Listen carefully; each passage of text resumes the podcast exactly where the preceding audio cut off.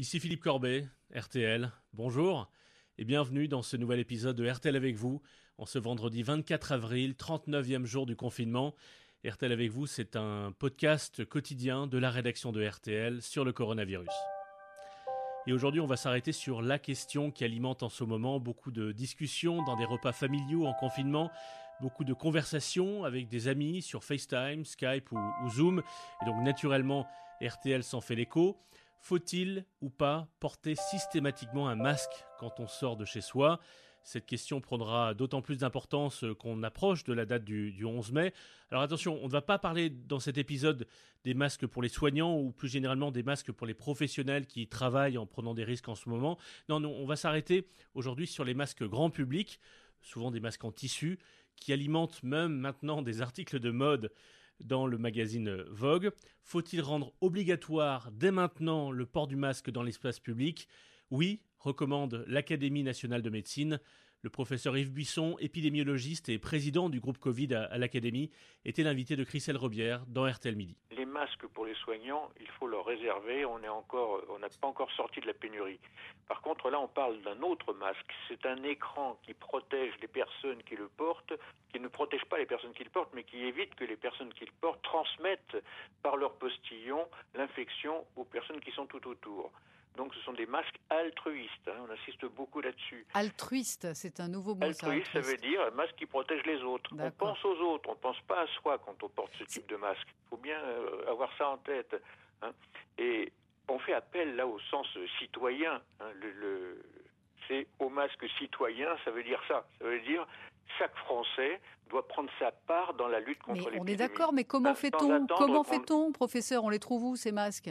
Eh bien, on les, Il y en a pas. Trouve vous avez tout bien du tissu chez vous. Ah donc hein c'est donc qui n'a pas de tissu chez soi, hein, un bout de tissu à découper, hein, trois épaisseurs. Vous suivez le tutoriel de l'AFNOR si vous voulez, mais si vous n'avez pas le, le, le, moyen de le faire, si vous savez pas coudre, eh bien bah vous roulez. Il y, a, il y, a, des tutoriels qui sont extrêmement simples. Avec deux élastiques et un bandana, on peut se couvrir le nez et la bouche. Mais c'est franchement sérieux, deux élastiques et un bandana, c'est sérieux quand même, professeur? Mais bien sûr, c'est sérieux. Vous savez qu'il on, me reproche, on m'a reproché dans certaines interventions d'avoir de, de, de, recommander le port d'un masque qui n'aurait pas de normes. Mais il n'y a pas besoin de normes dans ce sens-là. Il s'agit de retenir les postillons que vous émettez. Et là, il n'y a pas besoin de, de, choses extrêmement sophistiquées. Bien sûr, ce qu'on donnera euh, à partir du 11 mai, ça sera très très bien, ça sera beaucoup mieux.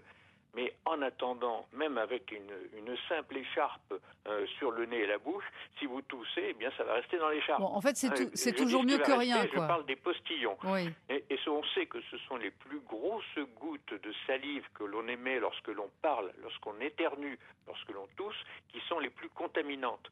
Alors on parle, oui, mais il y a les aérosols. Peut-être qu'il y a quelques aérosols. Mais les études qui ont été faites et qui ont été récemment publiées, hein, avec des, des, des, systèmes de diffraction laser, montrent que lorsque quelqu'un parle, eh bien, il émet tout un tas de, de gouttelettes de toutes les tailles.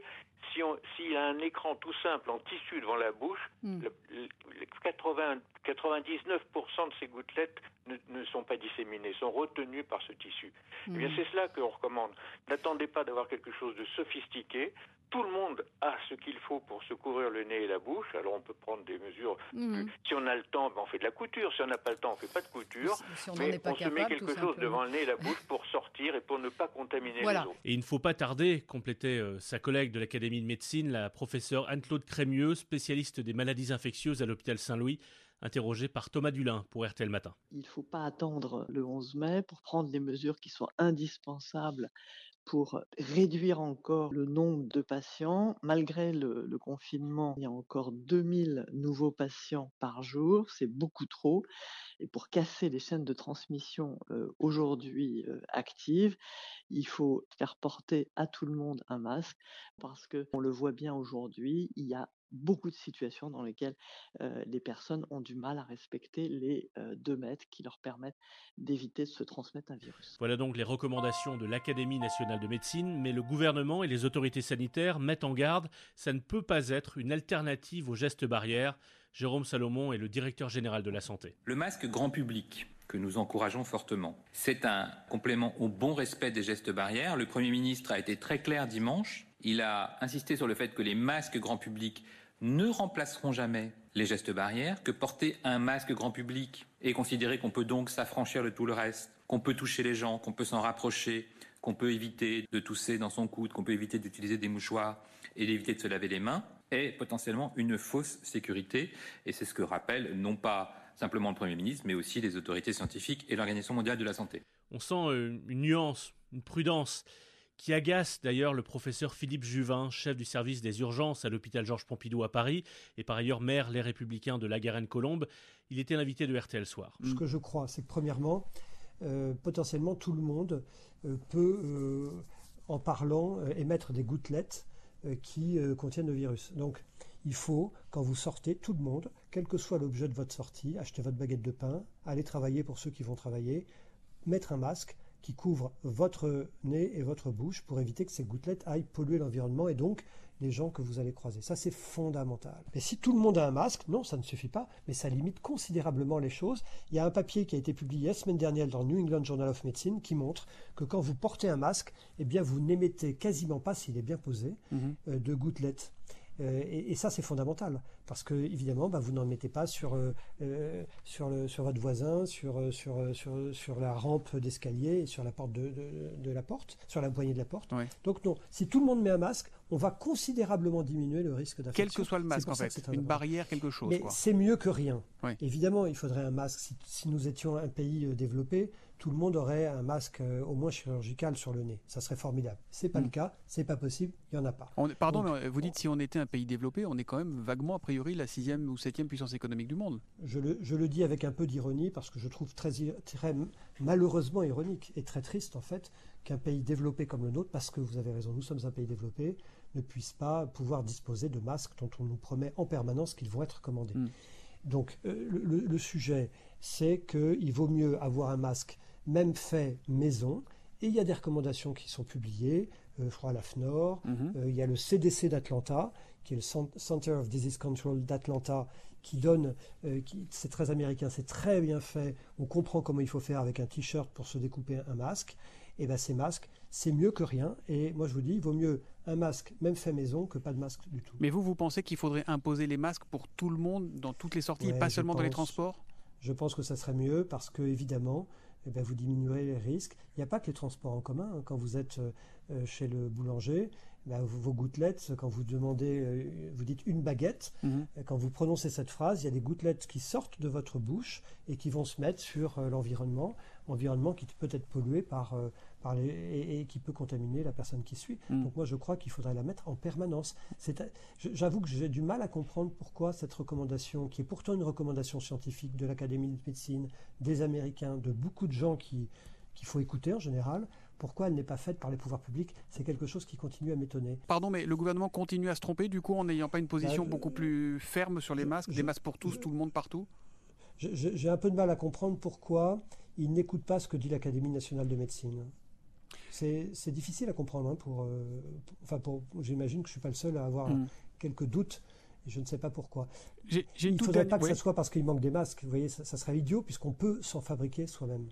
Oui, car comme nous le rappelle Marie Mollet de RTL, ce débat, masque ou pas masque, est un peu théorique, puisque six semaines après le début du confinement, la production et, l'importation de masques restent problématiques. Aujourd'hui, on n'a pas les masques pour équiper 66 millions de Français et on est très loin du compte. D'abord parce que les masques sanitaires, FFP2, chirurgicaux, restent réservés aux soignants. Ensuite parce que les masques grand public, donc textiles, réutilisables, eh bien ils sont en train d'être fabriqués. Environ 20 millions sont déjà sortis des usines. Alors où vont-ils ces masques pour l'instant? Eh bien, soit ils sont rachetés par les régions, les mairies qui sont en train de s'organiser pour les distribuer, comment à qui, qui est prioritaire, soit ils sont rachetés par des entreprises qui les distribuent à leurs salariés. Alors la question, c'est quand quand y aura-t-il suffisamment de masques pour tous les Français? Eh bien, on ne sait pas. Bercy n'a pas la réponse, d'autant que la production française ne suffira pas, il va falloir importer. Alors, une fois qu'on a dit cela, qu'est-ce qu'on fait? Eh bien, il reste une solution, c'est que chaque Français prenne du fil, une aiguille et cousse son propre masque en suivant les directives sur le site de l'AFNOR, une association qui a dressé un cahier des charges pour des masques maison, en attendant les masques dits grand public. Ce débat, vous l'imaginez, a occupé Pascal Pro dans Les auditeurs ont la parole. Sandrine nous disait par exemple qu'elle a pris depuis longtemps l'habitude de porter un masque. Il n'est pas attendu que le gouvernement le dise. Euh, alors, euh, dans quelles conditions euh, Avant, moi, le Covid-19, euh, je portais des masques quand, par exemple, mes enfants sont malades, ont la grippe. Fille, si ma fille porte la grippe, elle porte un masque. Alors, effectivement, les gens me regardaient bizarrement dans la rue quand je porte un masque, que je suis malade, qu'il faut que j'aille à la pharmacie ou que je vais chez mon médecin. Quand mes enfants ont la gastro-entérite, nous portons des masques pour éviter nous que la contagion se fasse dans la famille. Donc, ce n'est pas depuis le Covid-19 que je porte un masque. Le seul moyen d'éradiquer et de ne pas faire qu'il n'y ait pas de contamination, c'est le port du masque. Il n'y a pas d'autre solution. Moi, je ne suis pas couturière. Euh, je suis, je n'ai pas de machine à coudre, je n'ai rien du tout. Eh bien, euh, j'ai cherché et sur Internet, vous avez une société, euh, Pain de sucre, qui fait euh, jusqu'à présent qui faisait des maillots de bain.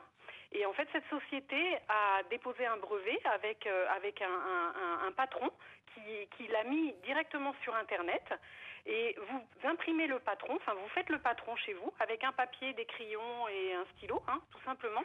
Et après, vous prenez un t-shirt en coton, donc euh, tout le monde a des t-shirts en coton. Et puis vous pouvez faire le masque et ça fonctionne très très bien. Moi j'en ai fait pour euh, mes enfants et pour moi-même et pour mes parents.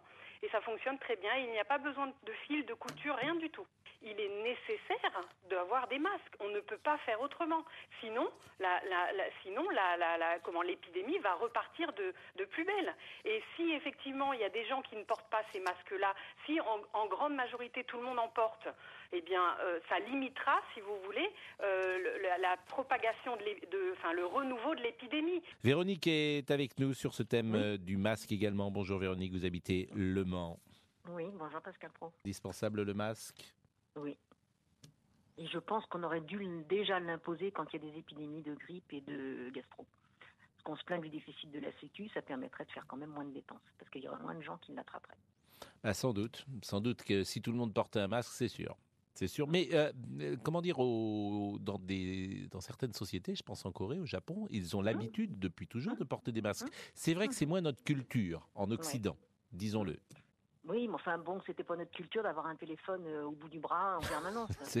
C'est vrai. Maintenant, je pense que tout le monde s'y est fait.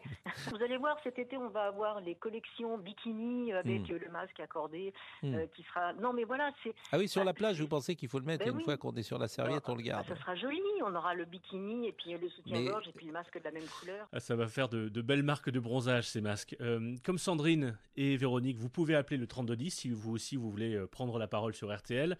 Vous pouvez également envoyer vos commentaires sur rtl.fr ou sur la page Facebook RTL. Laurent Tessier se charge d'en faire un, résumé à l'antenne. Et tiens, ils se réveillent, tous ces spécialistes, ces nerveux fab sur la page Facebook RTL, les auditeurs la parole.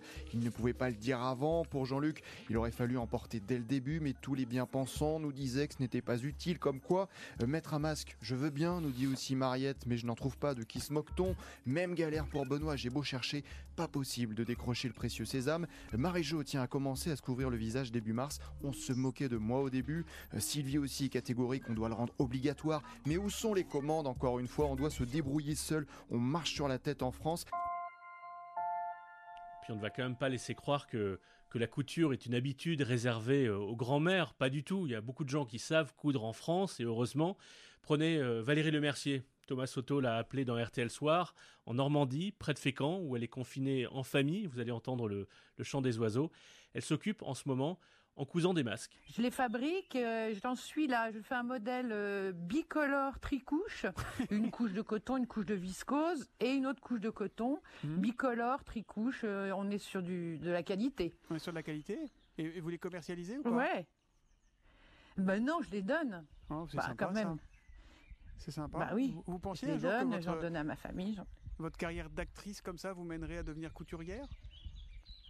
Mais je couds depuis que je suis petite, donc euh, je- j'ai l'impression de redevenir petite. Je, de- je, je couds. Mais parce que je peut-être, je- moi j'aime être dans l'action, donc euh, j'avoue que les, les petits travaux manuels d'aiguille, de choses comme ça, ça, hum, ça me détend, c'est satisfaisant le soir d'avoir fabriqué euh, quelque chose pour quelqu'un et euh, et je crois que c'est ça qui me, parce que j'ai, il y a eu des heures un peu un peu plus dures que d'autres, mais euh, le, le fait de fabriquer quelque chose, euh, c'est euh, c'est pas mal. Bah, Ah, mais alors, dis-moi, mon ange, tu prends pas de risque, j'espère. Tu... Est-ce que tu as mis ton masque Alors là, Et mon ange, est-ce que tu veux que je t'en fasse un? Ah oui, ah oui, je veux que tu m'en fasses un. Ah oui, tu me fais un, tu me fais un masque, Et tu alors, me quelle je couleur? Et alors, est-ce que tu veux le bicolore tricouche ou est-ce que, enfin voilà, ça, tu, tu peux, tu peux choisir. Je, suis- t'en- je peux t'envoyer des modèles. Je suis assez preneur Et, du euh, bicolore tricouche avec un peu de rouge, comme ça, ça fait un peu RTL, ça fait un peu corporate. Ah, ben bien sûr, Mm. rouge et blanc. Et je peux même mal. écrire RTL dessus en gros. Ah, c'est pas Comme mal. ça, on est sûr que c'est toi. Je te dis que je t'invite, viens, goûte mes frites. On se retrouve demain pour un nouvel RTL avec vous. Je vous laisse avec euh, une chanson de Valérie Lemercier car elle n'est pas seulement couturière, comédienne, réalisatrice, euh, scénariste. Elle a aussi été euh, chanteuse et je ne sais pas si vous vous souvenez de ce titre. C'était il y a presque 25 ans. Pour les cœurs.